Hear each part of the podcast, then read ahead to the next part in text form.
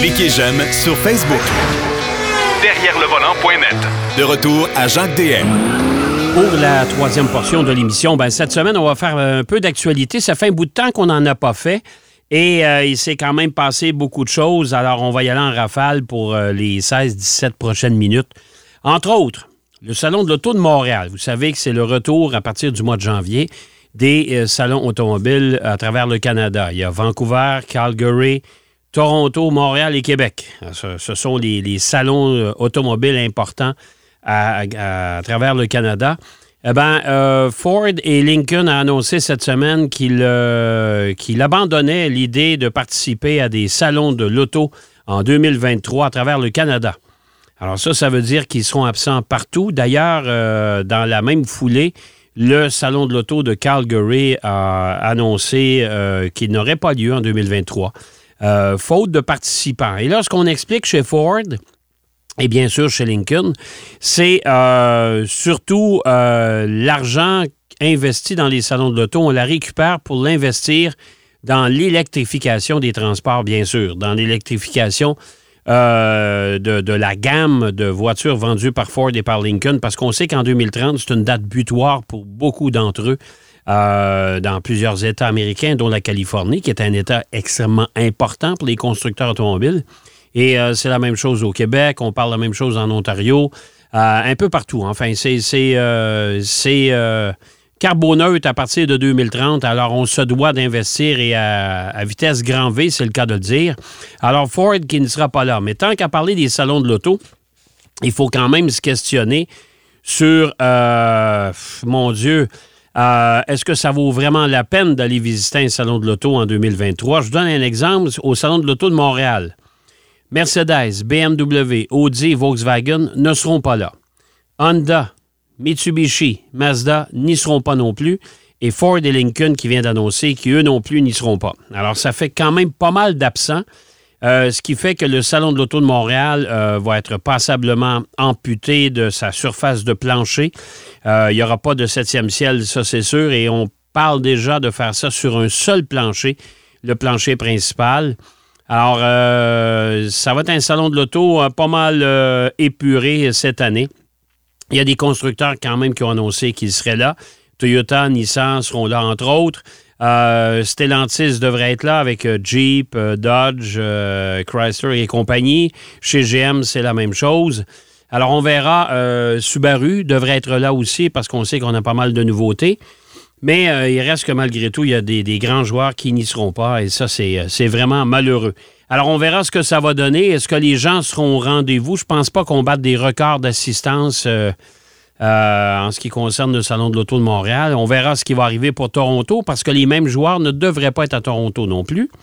c'est un salon important, pourtant celui de Toronto. Euh, et on va voir pour le reste des salons. D'ailleurs, j'avais entendu certaines rumeurs que même possiblement le Salon d'auto de Québec euh, ne serait carrément pas euh, présenté en 2023, faute de, participants. Il faut comprendre également que les constructeurs automobiles sont pris avec une pénurie. ils ont de la difficulté à, bien sûr, alimenter les inventaires des concessionnaires. Vous savez que les délais d'attente sont énormes. Moi, j'ai une euh, membre de ma famille qui vient de se commander une Toyota Corolla hatchback euh, à Hayon. Euh, vous savez, une Toyota Corolla, c'est quand même pas une voiture exotique, c'est pas quelque chose de très rare. Eh bien, elle devra patienter au moins minimum huit mois avant d'avoir sa voiture. Et elle n'a pas choisi sa couleur. Elle va prendre la couleur qui va arriver. Alors, ça vous donne une petite idée. Alors, de là, peut-être le manque d'intérêt justement des constructeurs automobiles pour participer à des salons de l'auto. Euh, il faut. Euh, autre nouvelle aussi qui a fait, euh, qui a éclaboussé l'industrie cette semaine et surtout les amateurs. Je sais pas si vous demandez, je donne un exemple, si vous demandez aux amateurs de Mustang s'ils ont aimé la décision de Ford de donner le nom de Mustang à un véhicule électrique, ça avait soulevé quand même pas mal de tollé à l'époque pour la fameuse Mackie.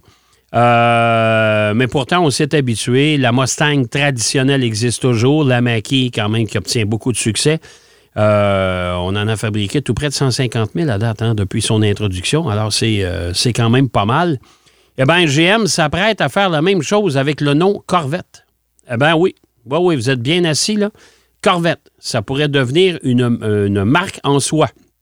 Alors, on aurait la sportive, mais on parle d'une berline à caractère sportif, quatre portières et même d'un véhicule utilitaire sport. Comme quoi, le monde de l'automobile est en pleine mutation. Moi, là, là, je commence à avoir un peu de difficulté. Alors, ça, c'est des rumeurs qui n'ont pas été confirmées, bien sûr, par GM parce qu'on ne veut pas se lancer là-dedans. Mais euh, la Corvette C8 va demeurer. On parle, euh, bien sûr, on a eu la Z06 qui a été présentée il n'y a pas longtemps. On parle d'une ZR1 aussi qui pourrait être ressuscitée. Et une version hybride qui porterait, le nom de Zora. Alors, euh, ça aussi, c'est une autre possibilité. Alors, moi, je suis un peu. je sais pas ce que vous en pensez, vous, d'acheter une, une berline qui porte le nom de Corvette ou qui vient de la marque Corvette. C'est un peu particulier, là. En tout cas, je ne sais pas comment on va jouer ça. Euh, une chose certaine, c'est dans les cartons apparemment de GM, mais comme je vous le dis, c'est toujours une rumeur. Il n'y a rien de confirmé par GM actuellement. Euh, les tests de conduite euh, se sont accumulés et portent ombrage un peu à l'arrivée, l'introduction de Toyota dans, les, dans le fameux segment des voitures électriques. Le BZ de 4X et son pendant chez Subaru. Eh bien, on a... on a été euh, assez savonné, merci, du côté de la Norvège et maintenant du côté du Danemark, où euh, le- le- le- les, différents essayeurs euh, du véhicule tout électrique n'ont réussi à rouler qu'à 40% de son autonomie. L'autonomie annoncée là-bas. Euh, 47% c'est pas beaucoup, c'est moins que la moitié. Et ça, ça a été réalisé à 4 degrés Celsius. On n'est pas dans le moins 20, là. Alors ça, ça fait longtemps qu'on en parle, qu'il y a une rumeur que les, nouveaux véhicules électriques de Toyota ont un peu de difficulté avec euh, les temps froids. Euh, selon les tests réalisés par un site danois, ben, le BZ4X euh, a réussi à parcourir que 215 km sur les 461 km annoncés. Je vous le dis, c'est toujours à 4 degrés Celsius, c'est pas très froid, là. Une diminution de 53% de la distance parcourue. Ce qui veut dire euh, moins de 200 km en conditions hivernales selon les normes EPA chez nous. On ne peut pas acheter un véhicule utilitaire sport de Toyota tout électrique qu'on ne fera pas 200 km d'autonomie. On n'est vraiment pas dans le coup. Là, Là, on, tombe dans le, syndrome du fameux Mazda MX-30 là, qui, euh, qui, était attendu pourtant de la part de Mazda. On a toujours été habitué à avoir des, à avoir des véhicules qui sont très concurrentiels, mais là, avec euh, le MX-30, on n'est pas dans le coup du tout. Euh, euh, là, bien sûr, on a les versions 4 portes, on a les versions aussi à traction. Euh, la version monomoteur, c'est-à-dire à traction, qui est annoncée à 504 km, euh, n'a pas fait beaucoup mieux avec une autonomie en conditions réelles de 246 km. Alors ça, c'est un paquet de tests qu'on a fait là-bas. Et apparemment que Toyota fait enquête là-dessus, il y a quelque chose qui ne va pas. Mais c'est pas la première fois qu'on en entend parler, justement. Alors, ça va être une histoire à suivre. Est-ce que le- l'introduction de Toyota, il faudra revoir, refaire tous ses devoirs? Je ne serais pas étonné, mais pour l'instant, le BZ4X, ce n'est pas un véhicule que je vous recommande. En tout cas, pour l'instant. Tant aussi longtemps qu'on n'aura pas d'avis contraire de la part du constructeur, au moins ici au Canada. Euh, Il euh, y a- y a, euh, GM qui avait lancé le bal, entre autres en annonçant il y a quelques semaines qu'elle retirait la publicité du site euh, Twitter après l'acquisition de la marque par Elon Musk. Vous vous souvenez de ça? hein? GM avait annoncé on retire nos pubs. C'était temporaire. Voilà que le géant de Détroit franchit un pas de plus en retirant tout contenu du site. Alors, GM n'est même plus sur le site, euh, ils ne sont plus sur Twitter. Et là, ils ont été suivis par Audi. Alors, un autre grand constructeur automobile qui a décidé d'abandonner Twitter, euh, carrément. Les deux marques ne publient plus aucun contenu et Stellantis a aussi retiré toute forme de publicité et regarde la situation de plus près. Alors, ça veut dire que les constructeurs automobiles, c'est sûr que moi, je me suis toujours posé la question comment euh, des constructeurs automobiles peuvent-ils encourager une plateforme comme Twitter qui a été rachetée par un concurrent direct d'ailleurs, parce que Elon Musk, c'est le propriétaire de Tesla. Alors, c'est un concurrent direct. C'est fort possible que si GM avait acheté Twitter, Ford aurait retiré ses billes. Je pose la question comme ça. Est-ce que ça se peut? Moi, je pense que oui. Enfin, on verra. Euh, D'autres constructeurs tirent le meilleur parti de la situation et ignorent complètement, dont Toyota, Honda, BMW et Nissan continuent à tweeter comme d'habitude. Jaguar Land Rover est même allé plus loin et recrute 800 travailleurs à travers plusieurs pays, tous licenciés par Elon Musk. Euh, bon, euh, c'est sûr que chez Jaguar Land Rover, ça va pas très bien non plus. Alors, on s'étendra pas sur le sujet. Mais euh, Jaguar Land Rover, le, dernier président en lice, a resté là quelques mois et il vient de tirer sa révérence. Alors, ça va pas bien du côté de Jaguar et de Land Rover. On ne sait pas où on s'en va, là. Du côté, particulièrement du côté de Jaguar. Land Rover, ça va bien, relativement bien, mais du côté de Jaguar, ça va pas du tout. Euh, euh, euh, il y a euh, autre chose aussi, Honda qui a annoncé, vous savez que la, la, NSX, on a produit la, dernière unité la semaine dernière, alors c'est terminé, la NSX n'est plus fabriquée. On, parle, il y a des rumeurs qui veulent que la NSX pourrait faire un retour chez Acura, mais sous forme d'une voiture électrique. Ça, c'est, je pense que c'est connu, mais on verra quand. C'est toujours très long chez, chez Honda. Euh, ça a été long avant que la, fameuse NSX ne revienne. Et on n'est pas non plus à la première déception près. On s'entend là-dessus. Euh, moi, je vous parle de l'Integra chez Acura, qui en a déçu plusieurs. On s'attendait à une voiture à caractère sportif. Pourtant, on se retrouve avec une berline, une Honda Civic déguisée en ami du dimanche. Euh, bon, ben voilà qu'à l'usine de, la NSX, on va euh, fabriquer, euh, c'est une usine qui est située dans l'Ohio, dans l'État de, l'Ohio aux États-Unis. On va fabriquer le nouveau Honda CRV à hydrogène, à pile à combustible. Ouais. Tout ça un peu particulier que Honda aussi se lance là-dedans. On sait que chez Toyota, on a la Mirai. Malheureusement, euh, on n'est pas capable de faire le plein nulle part. Je pense qu'il y a une station d'hydrogène dans la région de Québec. pour le reste, on ne peut pas. Alors, euh, c'est quand même une autonomie euh, qui n'est pas énorme non plus. Alors, euh, qu'est-ce qu'on va faire avec ces fameux CRV à hydrogène? Évidemment, l'État de la Californie sont un peu mieux nantis de ce côté-là, du côté des stations de recharge de, pour refaire le plein d'hydrogène. Alors, j'ai l'impression qu'on va essayer de consacrer un peu plus d'énergie là-dessus, mais il faudra aussi développer un réseau qui est pas mal plus élaboré qu'actuellement. Alors, ça, c'est une décision qui est quand même un peu particulière. Pourquoi? Honda se lance dans la fabrication d'un véhicule à hydrogène appelé à combustible? Je ne sais pas. Je ne sais pas. Il faudra lui poser la question. Euh, ils ont déjà de l'expertise là-dedans. On se souviendra, il y a eu la Clarity euh, avec pile à combustible à hydrogène, Berlin, qui a été mis au rencard en 2021. Au Canada, cette version hydrogène de la Clarity n'a jamais été commercialisée, soit dit en passant. je serais bien étonné que le CRV, euh, qu'on le retrouve chez nous. Je pense que ça ne sera pas commercialisé non plus. Euh, bon, euh, et euh, êtes-vous collectionneur? Êtes-vous un amateur de, voitures qui pourraient éventuellement prendre de la valeur avec le temps?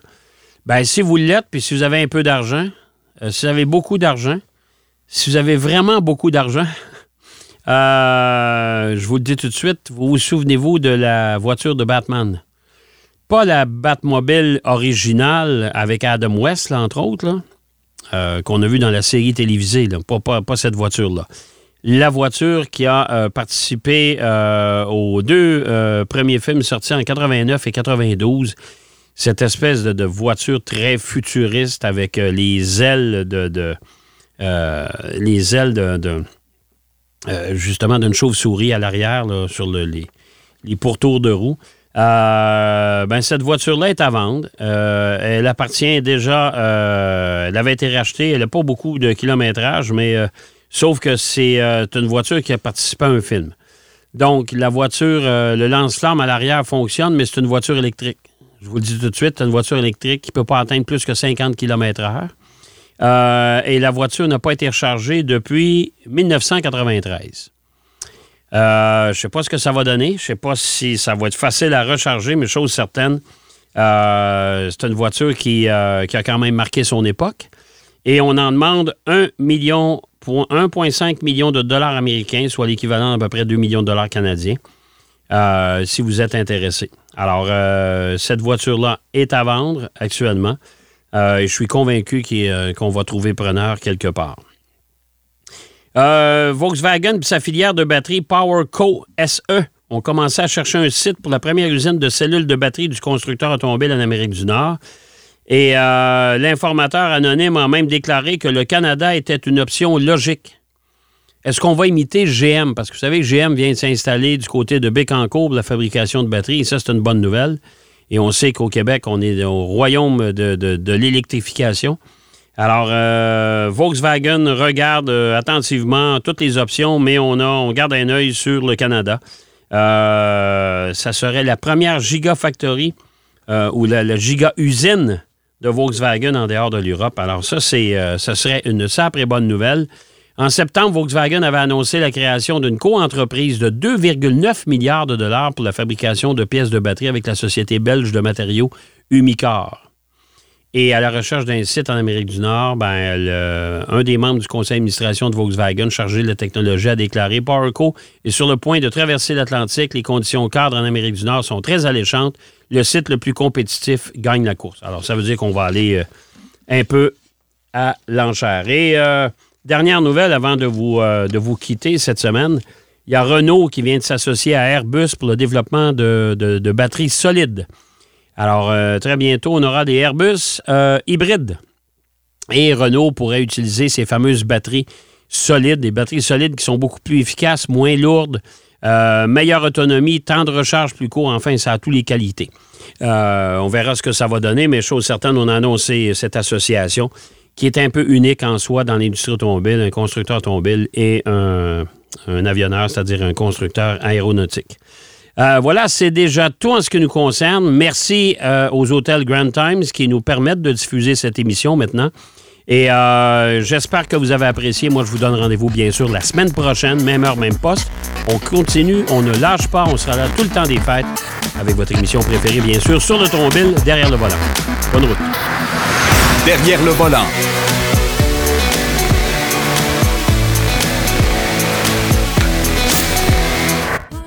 Votre prochain séjour dans la région de Québec, Sherbrooke, Drummondville, Laval, Mirabel ou Blainville, vivez l'expérience des grands hôtels Times. Vous découvrirez un superbe décor design et très tendance. Réchauffez-vous auprès de nos impressionnants foyers. Laissez-vous envoûter par nos lits douillets, nos enveloppantes couettes et nos oreillers en plumes. Times, c'est l'art de faire rêver. Visitez le grandtimeshotel.com.